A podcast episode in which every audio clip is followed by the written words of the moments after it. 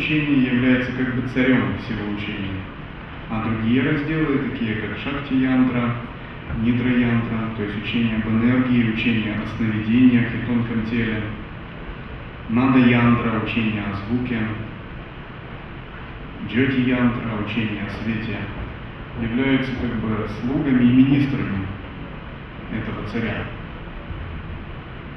То есть Праджни-янтра является стволом в древе учения. Корнями древа учения является пребывание в естественном состоянии. Пребывание в так называемых трех свободах. Если вот мы представим учение, структуру учения в виде дерева, древа, то корни этого древа – это три свободы. А его ствол – это пражни янтра. А его ветки – это э, шакти янтра, учение об энергии, нидра янтра, учение о тонком теле, сновидениях и других измерениях Нада янтра, учение о звуке, и джоти янтра, учение о свете. А листьями этого дерева являются различные дополнительные методы, листьями и цветами. Корни учения лай-йоги – это три свободы. Три свободы означают полную необусловленность в теле, речи и уме.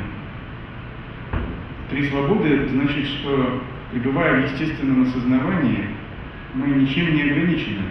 Мы вольны поступать так или иначе. И неважно, как мы поступаем, если мы пребываем в состоянии глубокой осознанности. Это очень важный принцип, поскольку движение ситхов Сахаджаяны, зародившееся, оформившееся как тысячи лет назад, как раз было своего рода таким протестным движением против засилия обрядов, магии, в тантризме, в индуистской практике. И ситхи Сахаджаяна учили, что реальность невозможно понять с помощью метода, действий, концептуальных ограничений, философии. То есть принцип Сахаджи – это прямое, непосредственное переживание недвойственности. Ситхи Сахаджи, по-буддийски Сахаджаяны, учили, что важно осознавание, а внешние действия тела, речи, ума и соответствующие ритуальные практики, формы поведения, ношение определенной ритуальной одежды и прочее, это не важно. То есть ситхи сахаджаяны были своего рода особым таким классом юродивых аватхутов среди святых. Поскольку они в первую очередь полагались на внутреннее осознавание, а во вторую очередь на техники, практики, э, ритуальные методы и прочее. И учение трех свобод дает нам величайшую надежду идти по духовному пути, совершенно не сковывая себя. Идти по нему спонтанно, слушая голос радости, который идет изнутри. То есть в первую очередь мы слушаем внутреннюю спонтанность естественного осознавания, а во вторую делаем техники, выполняем ритуальные практики, методы и прочее. Даже если вы их не выполняете, это не страшно с точки зрения принципа сахаджи. Но если вы выполняете много техник, ритуалов, читаете мантры, носите определенный вид одежды, выполняете поклонение, но у вас нет практики осознавания, то есть вы не пребываете в этой спонтанности, то значит все-таки вам не удается попасть в измерение учения лай-йоги. Допустим, если мы возьмем одного человека, и он будет одет в ритуальную одежду, носить большие четки, носить одеяния, сидеть в позе лотоса, перед алтарем выполнять очень сложные ритуальные практики, начитывать мантры, задерживать дыхание, выполнять сложные визуализации в очень аскетичном виде, в самом аскетичном виде, в одной набедренной повязке или в шкуре. Но при этом у него нет пребывания в естественной осознанности, то значит, ему не удалось попасть в измерение учения Лайоги. И даже если мы поставим другого человека, этот другой человек будет сидеть где-то в кафе, пить пепсиколу, в мирской одежде, слушать Филиппа Киркорова, но он будет работать с внутренним осознаванием, то он настоящий лайер. То есть он настоящий практик джнена. Я, конечно, утрирую немного, тем не менее, обстановка именно так обстоит. Поскольку принцип трех свобод предполагает, что прежде всего нам надо заботиться о внутреннем осознавании, о пребывании в естественной осознанности, о созерцательном присутствии. Все внешние вещи, они сами выстроятся правильно благодаря этому. То есть мы в первую очередь обращаем внимание на принцип внутренней осознанности, а во вторую очередь на все внешние вещи. От внешних вещей, конечно, никуда не деться, так или иначе они всегда есть. Тем не менее, они имеют подчиненный характер, вторичный. Но часто мы склонны забывать об этом. Мы склонны очаровываться ритуалом, внешними формами поклонения, а, методами практики, вместо того, чтобы в первую очередь обращать внимание на внутреннюю осознанность. И это такой принципиальный момент в учении именно э, нашей традиции школы Сахачи.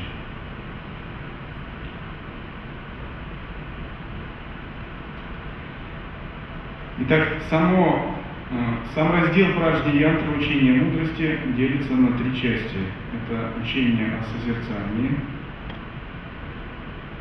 учение о принципе божественной гордости и учение пространства или Шанхави Мудра. И три этих раздела мы изучаем и практикуем всю жизнь, поскольку они являются очень важными для понимания. Если мы вступаем на путь учения Лай-йоги, нужно досконально разобраться в этих разделах. Эти разделы не имеют ничего общего с такой умозрительной философией. Это практические разделы. Там ничего не говорится, кроме того, как нам заниматься практикой, как заниматься созерцанием, чтобы устранить свое невидение. Раздел созерцания включает в себя учение о санкальпах. Санкальпа – это такая практика, когда мы выполняем созерцание, удерживая внутри какую-то установку. И такой метод еще называется вайшнави мудра. Вот когда мы внутри что-то удерживаем, например, э, намерение видеть мир как иллюзию, сон, это санкальпа. Или когда мы концентрируемся на чувстве «я», это тоже практика санкальпа. Учение порожней янтры также включает в себя различные методики концентрации, медитации, пребывания в созерцании в движении, интеграции, объединения с различными эмоциями и переживаниями. И обычно изучение учения лая-йоги по курсу пражни янтры начинается именно э, с учения о созерцании.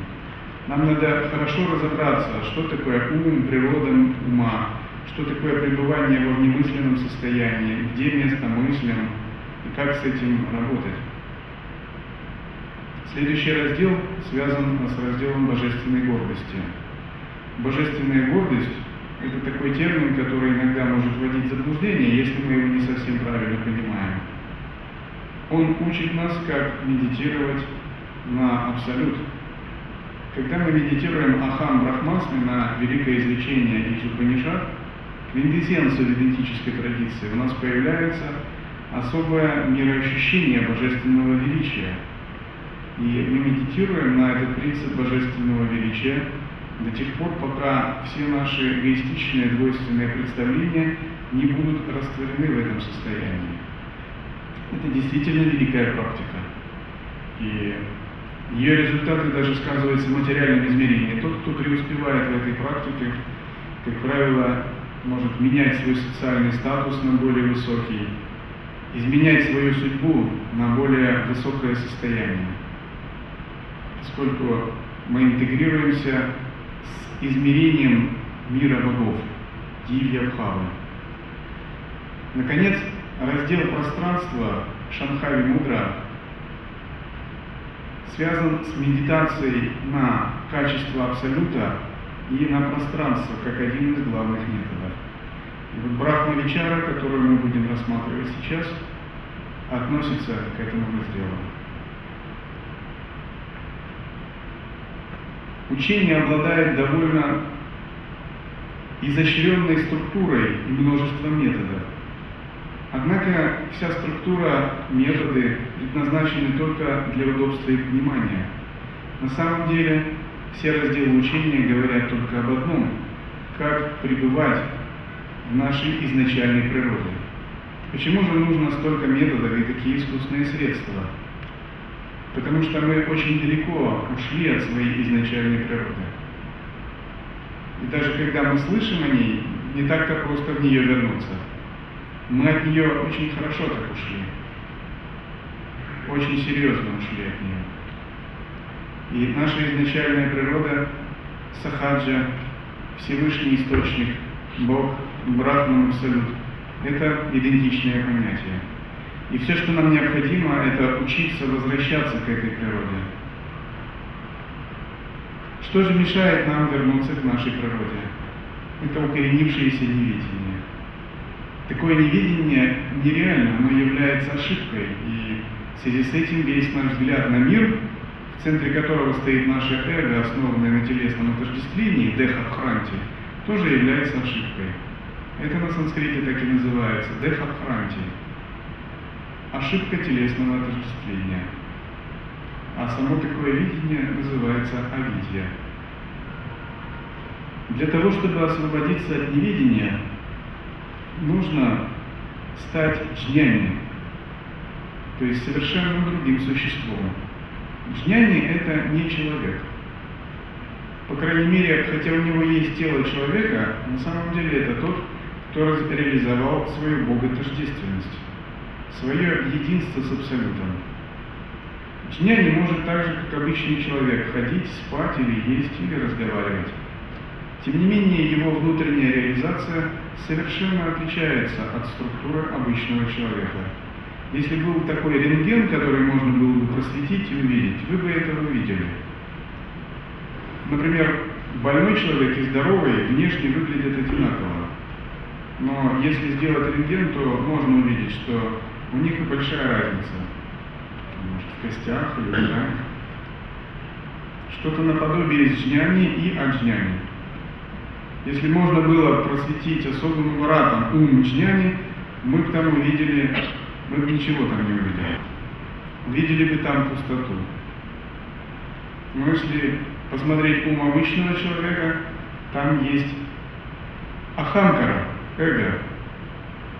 То есть некий комплекс, конгломерат социальных импринтов, идеологий, внутренней саморефлексии, памяти, ума, понятийного, логического аппарата, воспитания, представления о самом себе. И вот этот некий комплекс, он как бы является таким внутренним тираном, который диктует, который убедил нас, что мы им являемся.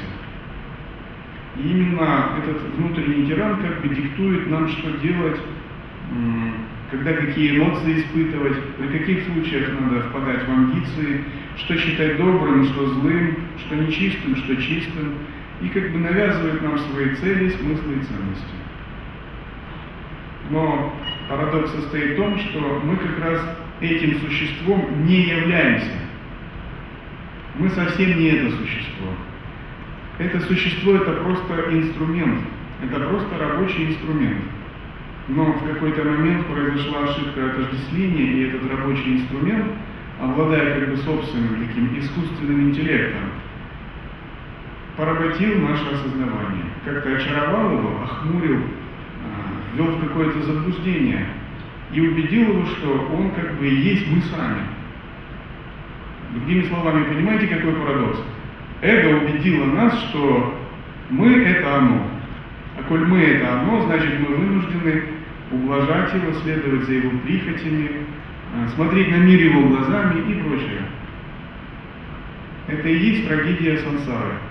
Если эго убедило нас, что мы это оно, то мы вынуждены переживать весь тот комплекс ограничений и страданий, которые оно переживает. И эго также нас еще убедило, что мы это тело. И коль мы эго и тело, значит, мы пребываем в ограничениях, в двойственности, вынуждены страдать, рождаться, умирать, испытывать омраченное состояние и прочее. Но на самом деле это совсем не так. И процесс джняна йоги означает освобождение от этого внутреннего тирана. И до тех пор, пока мы не имеем контроля над эго и с ним отождествлены, это действительно внутренний тиран, который вынуждает нас страдать, который убедил нас, что мы как раз им и являемся. Когда мы совершенно свободны по своей природе, мы подобны пространству, мы находимся вне времени, мы не являемся телом, мы запредельны по отношению к уму, эмоциям, любым национальным, религиозным, половым, э, родовым и прочим ограничениям. Мы трансцендентны по отношению к этому. Но эго нас убедило в обратном. Так мы потеряли свою свободу. И практика джняна йоги заключается в том, что мы начинаем оттачивать свое развлечение, различающую мудрость. И с помощью развлечения нам надо отделить эго от чистой осознанности. Это подобно тому, как если у вас есть э, такой кувшин с грязной мутной водой, и вам надо процедить эту воду и отделить, дистиллировать ее. Вам надо выделить чистую воду и всю накипь и грязь. То есть нужен какой-то фильтр, если у вас нет такого фильтра, вы не сможете очистить воду. И вот роль такого фильтра играет различающая мудрость, века. И созерцательная практика играет роль такого постоянного фильтра. И когда мы занимаемся практикой созерцания, это подобно тому, как мы фильтруем эту воду, очищаем ее от примесей. И святые недаром говорят, что самый большой злой дух – это эго, ахамкара. И от чего нас надо очистить? Нам надо очистить себя от эго. Очистить от отождествления с эго. Очистить от отождествления с рабочим инструментом, который как бы вел нас в большое заблуждение. Это его природа быть ограниченным и вводить в заблуждение в общем, это не его вина. Это вина скорее наша беда, а не вина эго. Это беда в том, что наше тонкое осознавание очень неопытное. То есть мы, как созерцатели, очень неопытные. И при контакте с энергиями эго мы слишком отождествились с этими энергиями. И практика Брахмавичара заключается в том, что с помощью философии, развлечения нам надо убедиться в том, что эго и атма, наша высшая сущность, это две разные вещи. Это совсем разные вещи. И когда мы в этом убедились, нам надо теперь на личном опыте научиться их различать и отделять. Брахмавичара – это такой метод, когда мы медитируем сразу на качество Абсолюта. Мы не медитируем на чувство «я» или какие-то части ума, а сразу медитируем на Брахму, трансцендентную реальность.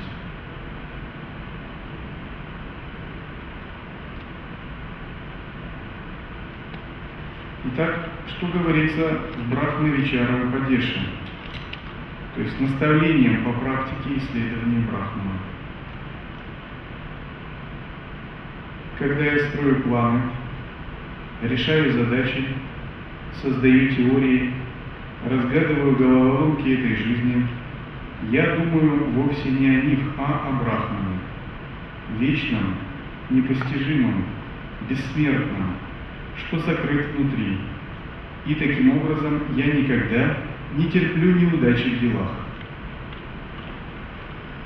Когда я общаюсь с учениками, друзьями, родителями, гостями, я думаю не о них, а о Брахмане, одном без другого, о том величественном и полном славы, что является их сущностью. И таким образом, почитая в них Брахмана, я никогда не испытываю ни привязанности, ни ревности, ни гнева, ни ненависти. Особенностью джняни является то, что он не испытывает чувств, которые присущи обычным людям или эго. То есть невозможно, например, разозлить джняни, напугать его, удручить, ну как-то еще повлиять на его эмоциональное состояние. Потому что он постоянно медитирует как бы на другую сторону реальности. Даже в гуще событий он медитирует на абсолют, на абсолютное качество.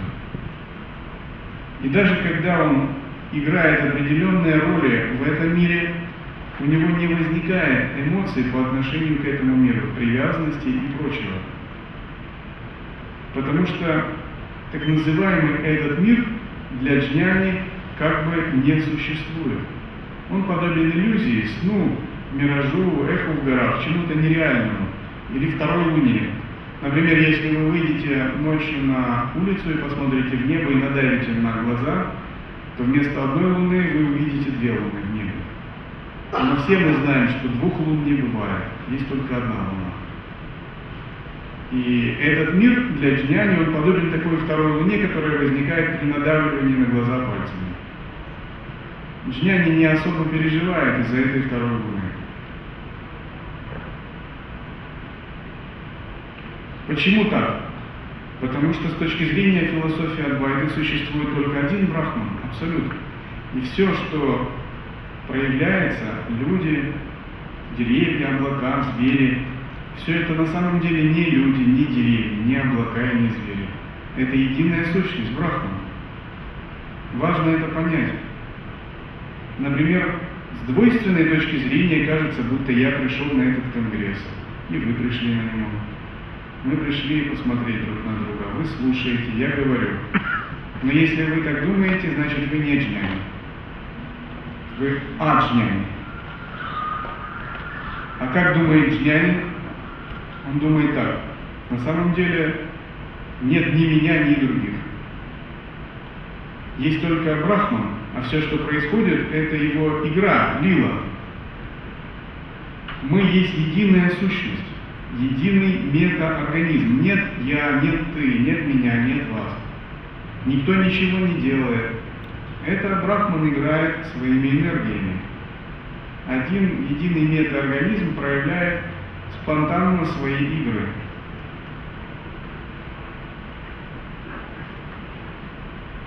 Более того, в таком состоянии видения даже некому заявить об этом. Ну, Брахман же не будет говорить, дескать, я Брахман, и я проявляю свои игры. Он это и так знает. Он просто играет. Такая божественная игра называется лила.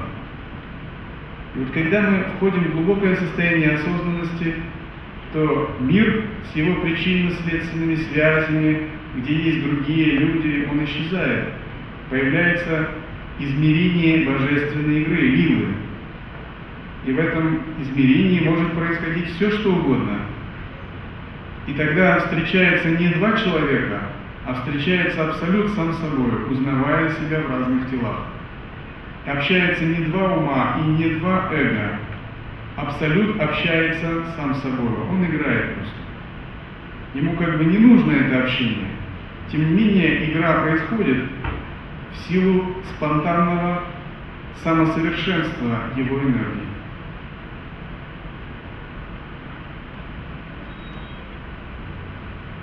Когда я вижу солнце, я думаю не о солнце, а о Брахмане, который есть суть солнца. Так же, как вода, суть всех рек, озер, морей и океанов. Поэтому солнечный свет для меня всегда благословение Брахмана, того, кто является источником всякого света, сам не являясь ни светом, ни тьмой. Когда я вижу битву, где люди, сражаясь и не щадя сил, отдают жизни за свои идеалы, я думаю не о битве, а о незримом Брахмане, источнике всех идеалов, одном вечном, неуничтожимом, бессмертном, который, играя, развлекается битвой.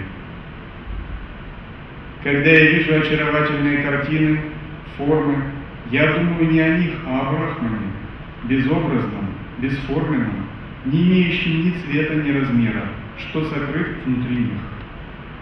Вот такое видение, оно не характерно для обычного человека, так ведь? Оно характерно для мудреца, который постоянно пребывает в состоянии созерцательной осознанности. Если вы подойдете к обычному человеку и спросите, ну как, видишь ли ты брахмана, что внутри сокрыт? Скажет, не видно что-то. Потому что обычный человек, видя на гору, он видит только гору, видя женщину, он видит только женщину. Видя картину, он видит картину и больше ничего. Но в том-то и дело, практикой созерцания, мы как бы понемногу тренируемся входить в более тонкое, другое измерение. И для этого надо научиться пребывать в обнаженном осознавании. То есть обнаженное осознавание – это когда мы смотрим на мир прямо, минуя ум, рефлексию, не вынося оценок и суждений.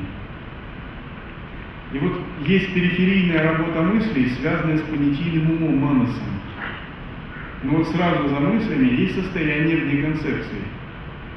И если нам удастся понять, как выйти за периферийную работу мыслей и утвердиться в этом состоянии вне концепции, и какое-то время просто пребывать, не оценивая, не думая, или мысли на периферии двигаются, но мы не с ними. А вот прямо воспринимая, как ребенок, которого еще не научили рефлексии, думать, оценивать. Это вот начало этого состояния. Когда мы понемногу начинаем отбрасываться в состояние внутреннего центра. И когда мы видим реальность из состояния внутреннего центра, через этот внутренний центр мы внезапно начинаем прозревать, что внутри нас есть пространство осознанности. И во мне тоже есть пространство осознанности. Что в первую очередь мы едины со всеми объектами, людьми и существами через это пространство осознанности. И вот это пространство осознанности является сущностью всего, что мы видим. Оно является главным. А имена, формы, объекты – это не так важно. В этом пространстве все имена, формы, объекты как бы подвешены, они как бы плавают. Ну, как в океане плавают лодки, боржи, нефтеналивные танкеры, сухогрузы, авианосцы, торпедные катера, все что угодно, там маленькие лодки Кавасаки, все это плавает в океане. Но это не океан.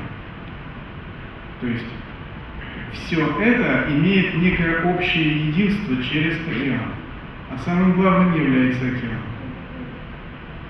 Таким же образом, это пространство осознанности святые часто сравнивают с таким океаном.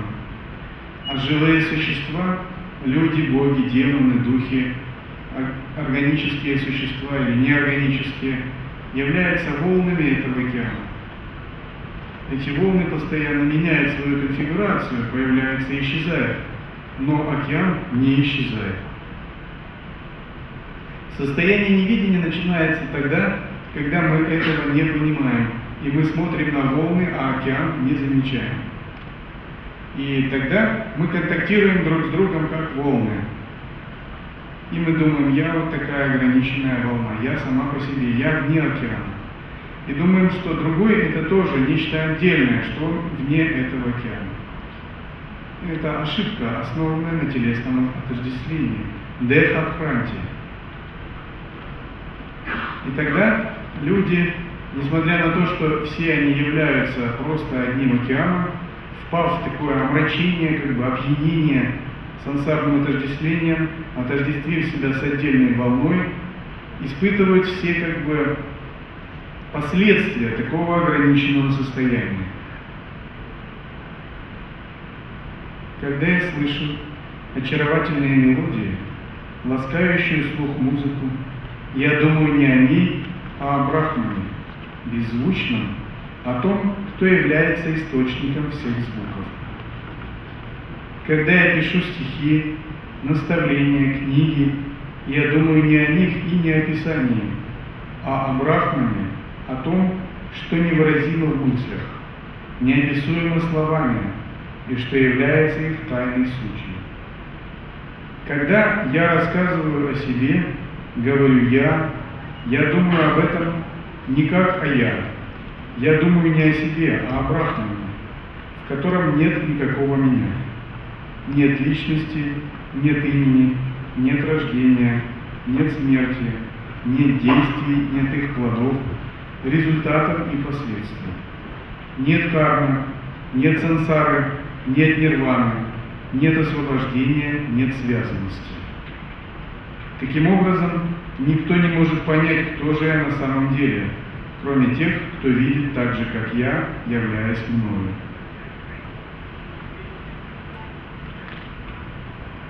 Когда я спорю, я думаю не о споре, а о Брахмане, который, играя, проявляется посредством спора. Таким образом, я неодолим в диспутах. Когда я обсуждаю дела и проблемы этого мира, я делаю это иногда из сострадания к другим, иногда лишь из чувства озорства.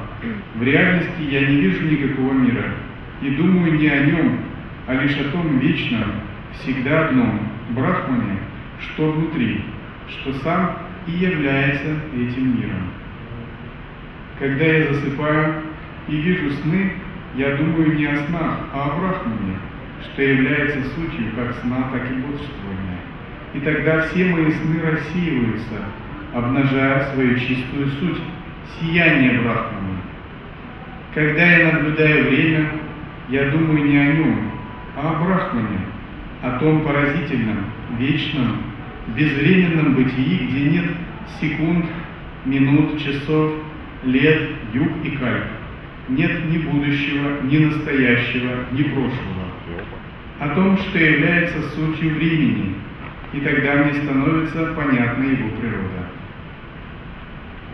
Когда я наблюдаю свой ум, полный разнообразных мыслей и идей, я думаю не о нем, а о Брахмане, что является его истинной основой, всегда чистом, свободном, вечном, непостижимом. И таким образом мой ум всегда чист, ясен и никогда не вводит меня в заблуждение. Когда я принимаю решения, даю слова, обещания и клятвы, я думаю не о них, а о том Брахмане, что является их подлинной сутью. И всегда свободен от всего. Таким образом, все мои слова и обещания тверды, нерушимы, как алмаз, и всегда исполняются. Когда я знакомлюсь с разнообразными учениями, я думаю не о них, о Брахмане, что является их источником. Таким образом, я в совершенстве знаю любые учения еще до того, как я с ними ознакомился. Когда я смотрю на учеников, я думаю о Брахмане, сияющем, непостижимом, что уже сияет внутри них. Таким образом, ученики, естественно, пробуждаются силой одной только связи со мной. Когда я изучаю священные книги, я думаю не о священных книгах, а о Брахмане, на который они все указывают, который скрыт внутри них и который через них, играя, проявляет себя. Поэтому сущность всех священных книг во Вселенной мне известна еще до того, как я их прочитал. Когда я вижу отталкивающие, ужасные или неприятные вещи, я думаю вовсе не о них, а о Брахмане, вечно чистом, незапятнанном, о том, что является безусловным благом для всех. Таким образом, я пребываю в едином вкусе всех явлений, видя все как чистую игру Абсолюта. Когда я вижу приятные, соблазняющие, увлекающие, очаровывающие вещи, то я думаю не о них, а о Брахмане, что внутри них, полностью свободном, о том, кто вне всяких привязанностей, симпатий и антипатий. Так я повелеваю любыми желаниями, становясь их владыкой, царем и господином. Состояние джняни, взгляд на мир джняни, как я уже говорил, очень сильно отличаются от взгляда так называемого человека в невидении. И путь обрести высшее счастье, избавиться от неведения и страданий – это самому стать джняни. Не надо становиться индуистами, буддистами или еще кем-либо. Надо становиться джняни. Джняни – это вершина любой религиозной практики. Это такое измерение, где исчезают любое разделение, исчезают все религии, все философии, все концепции, исчезает все. Разумеется, религии на относительном уровне очень важны. Они указывают путь и ведут до этого уровня. Но сам этот уровень трансцендентен, то есть не имеет никакого отношения к понятийному уму, логике, концепциям, учениям и форме. Все они являются его игрой, но сам он трансцендентен. Трансцендентен означает находится за их пределами, недосягаем для них. Состояние джняни – это такое состояние, когда йогин видит мир глазами естественной осознанности, созерцательного присутствия, а не обычными глазами. Например, если мы смотрим на мир обычными глазами, то мы теряем энергию, наш ум подпадает под условленность. При восприятии объекта через глаза исходит так называемая транспортирующая прана. И мы как бы касаемся объекта на энергетическом уровне. Это следствие двойственности. И при восприятии всегда есть двойственность. Например, есть я, а есть колокольчик. Я, конечно, это я, колокольчик это колокольчик. Я это субъект, колокольчик это объект. А между нами есть процесс восприятия. Есть джнята, есть джнея, а есть джняна. То есть познающий, познаваемый и процесс познания. Вот это тройственность. Из вот этой тройственности состоит вся сансара. Субъект, объект и процесс взаимодействия, восприятия. То есть э, джнята, джнея и джняна познающий, познаваемый и процесс познания. Джняни же видит мир совершенно иначе. Для него ни двойственности, ни тройственности не существует. Для него нет объекта, нет субъекта. Есть процесс недвойственного восприятия, который не определен. Почему так? Чем же отличается джняни, пребывающий в сахаджи самадхи или в созерцании, от обычного человека? Он отличается тем, что джняни смотрит не глазами, не умом, оценивает не умом. Он видит сердцем, не физическим сердцем, а духовным. Духовное сердце – это атма.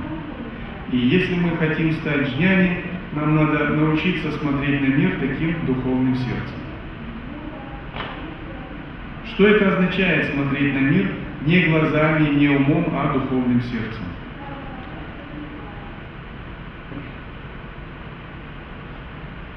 Это означает пребывать в собственной природе. Но что это значит, пребывать в собственной природе? Как ее найти вообще? Пребывать в собственной природе означает найти разницу между понятийным умом и сущностным сознанием. Вот сразу за мыслями есть состояние, где мысли нет, а мы есть осознанность есть. И вот надо найти эту точку. Расслабившись, надо немного понаблюдать мысли и как бы сдвинуть фокус осознавания в эту точку. И тогда мы увидим, что мысли, они как дикая такая бегущая строка, двигается на периферии. И этот ум подобен такому компьютеру или механизму, который выдает привычную привычные фразы отождествления. Но сами мы глубже ума. И вот начать надо с этой точки. И когда мы нашли эту точку, надо расслабиться. И просто посмотреть из этой точки на мир. Это как бы вы смотрите из, откуда-то из глубины, не из ума и не из мыслей. И когда что-либо произойдет, надо оставаться в этой точке. Например,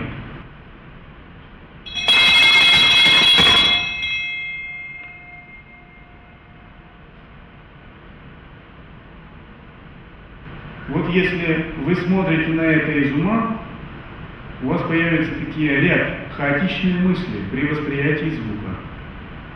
А если вы смотрите из этой точки, вы увидите, что эта точка недосягаема. И даже если на периферии появились некие мысли,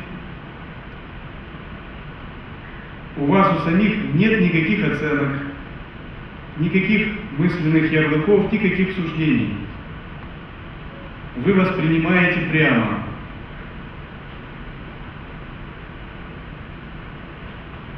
И вот взгляд на мир джняни – это взгляд из духовного сердца. В нем нет эгоизма, нет гордости, амбиций, нет страданий. Потому что все это функция эго и ума, а вы смотрите глубже. Это просто чистая, нагая, обнаженная осознанность. И вот начало созерцательной практики начинается с того, что мы проникаем в эту обнаженную осознанность. И когда мы в нее проникли, нам надо признать эту ногую обнаженную осознанность как очень важную, как такую, как свет жемчужины, и стараться ее не покидать. И хотя эго и ум будет нас провоцировать, отвлекать или завлекать, нам надо держаться этого принципа ногой обнаженной осознанности. Потому что это путь к освобождению и просветлению методами джняна-йоги. Это не конец, разумеется. Это самое начало. Но сделать этот первый шаг очень важно. И когда мы его сделали, надо просто утвердиться в этой ногой обнаженной осознанности. И вы почувствуете, как будто вот в вашем сознании кто-то навел резкость. Будто вы видели все размытое, расплывчато, а здесь словно у вас появился такой объектив, который видит все очень четко. Вы почувствуете, как будто между вами и объектами появилась дистанция. Будто некий внутренний свидетель, наблюдатель появился и никуда не уходит. И на периферии все равно будут продолжаться эмоции, плач, радость, слезы, там, амбиции, гордость, но вы внезапно обнаружите, что впервые вы не поглощены ими, что есть некий свидетель всего этого, есть просто наблюдатель, который не имеет к этому никакого отношения, который видит, как на периферии происходят какие-то игры ума, эго, энергии, но вы сами не в этом. И по мере того, как этот внутренний свидетель наблюдатель будет расти и усиливаться, вы обнаруживаете, что он имеет свое отдельное независимое существование. Что это внутреннее пространство осознанности, безмолвное, тихое, обладает собственным самобытием. Оно как бы внутри вас может вести свою отдельную жизнь. И оно как бы так иронично улыбаясь будет смотреть на эмоции, движение мыслей, эгоизм и прочее. Будет происходить не переживание эмоций, как в обычной жизни, а их свидетельствование. Свидетельствование означает, вы признаете, замечаете, да, гнев есть, но я не гнев. Да, страх есть, но я не в страхе. Да, возникают мысли, оценочные суждения, но я не в мыслях. И понемногу вот это состояние «я не в мыслях, я не в суждениях, я не там, не там» будет усиливаться, нарастать. До тех пор, пока это пространство внутренней осознанности не заполнит полностью вас. Так что вы не станете свободным от всего того, что переживается.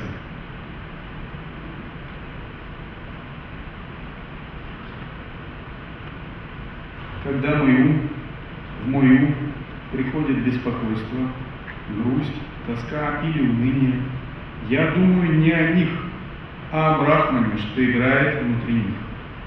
Полном блаженства Ананды, переливающимся блаженством, радостью и счастьем.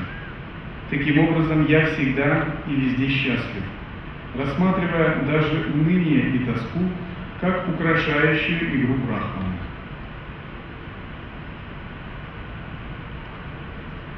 И вот этот внутренний свидетель, это внутреннее пространство является началом переживание брахмана внутри нас.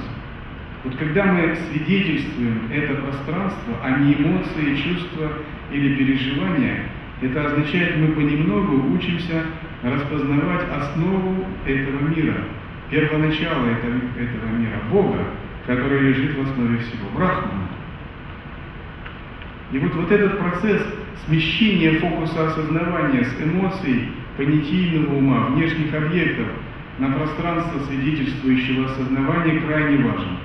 Вот от того, сумеем мы это сделать или не сумеем, зависит, будем ли мы идти по пути сансары, или мы пойдем по пути нирваны. Будем ли мы рождаться в будущих жизнях снова, чтобы страдать, там, перерождаться, испытывать действия кармы, или мы не будем рождаться, а будем освобождаться от кармы. Будем полностью идти к полному пробуждению. И джняни живет так, чтобы его жизнь превратилась в постоянное такое распознавание брахмана, находящегося внутри пространства этой осознанности. Само по себе открытие внутреннего наблюдателя, свидетеля и пространства внутренней осознанности еще не есть реализация. Это не следует путать. Для реализации надо еще пройти большой и долгий путь. Потому что трансцендентная реальность, Брахман, лежит в самой глубине этого пространства осознанности. Тем не менее, если вы нашли это пространство осознанности, вы нащупали верную дорогу, и вам надо держаться дальше. С точки зрения джняни, само это пространство внутренней осознанности отменяет многие явления этого мира – например, связанные с логическим концептуальным мышлением, эмоции, эгоизм, гордыню, ненависть, гнев, амбиции и прочее. Потому что мы начинаем понимать, что дело не в этом. Другие здесь вообще ни при чем. Дело не в мире, а дело во мне. Начинается разворачивание ума вовнутрь. Истинный процесс вечара, самоисследование. Мы понимаем, все дело в том, насколько я могу пребывать в осознанности. То есть проблем нет. Есть только плохое осознавание. Вот когда мы думаем, что есть проблемы, значит мы заблуждаемся. Никаких проблем нет на самом деле. Есть только слабое осознавание и сильное осознавание. Сильное осознавание – мир счастья. Слабое осознавание – сансара и страдания. И для джняни все дело его жизни заключается в том, чтобы усиливать и углублять это осознавание, раскрывать трансцендентную реальность, лежащую внутри этого осознавания.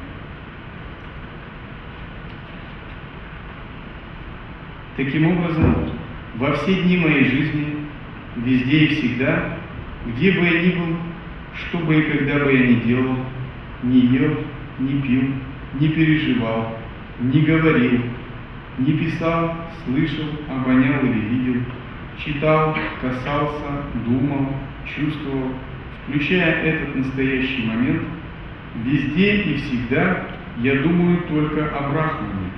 Так и ты поступай, о ученик.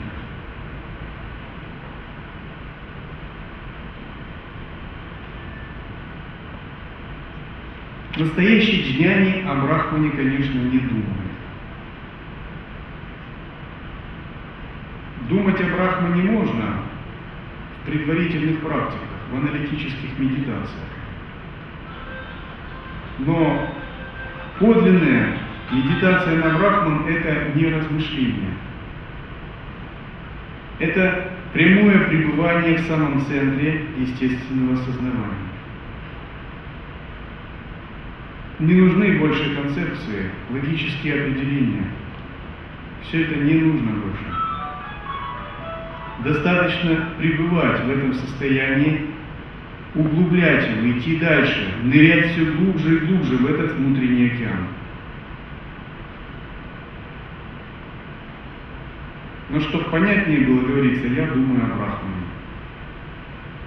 На самом деле, настоящая джняна – это созерцание без думания,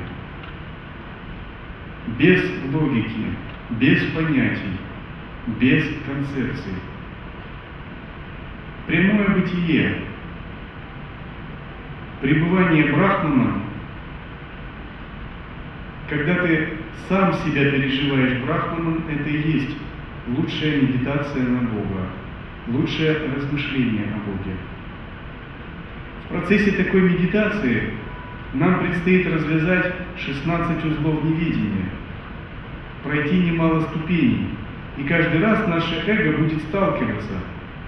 Не следует думать, будто так все произойдет прямо так гладко.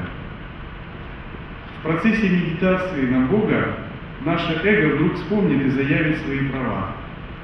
Оно может сбунтоваться, испугаться. Она может сказать, а как же я? Я исчезну, я растворюсь. Если я буду дальше погружаться в этот океан безмолвия, что же от меня останется? Оно призовет различные желания и начнет вас соблазнять. Остановись, дескать, не спеши. Ты еще не испытал очень многого. Не спеши растворяться.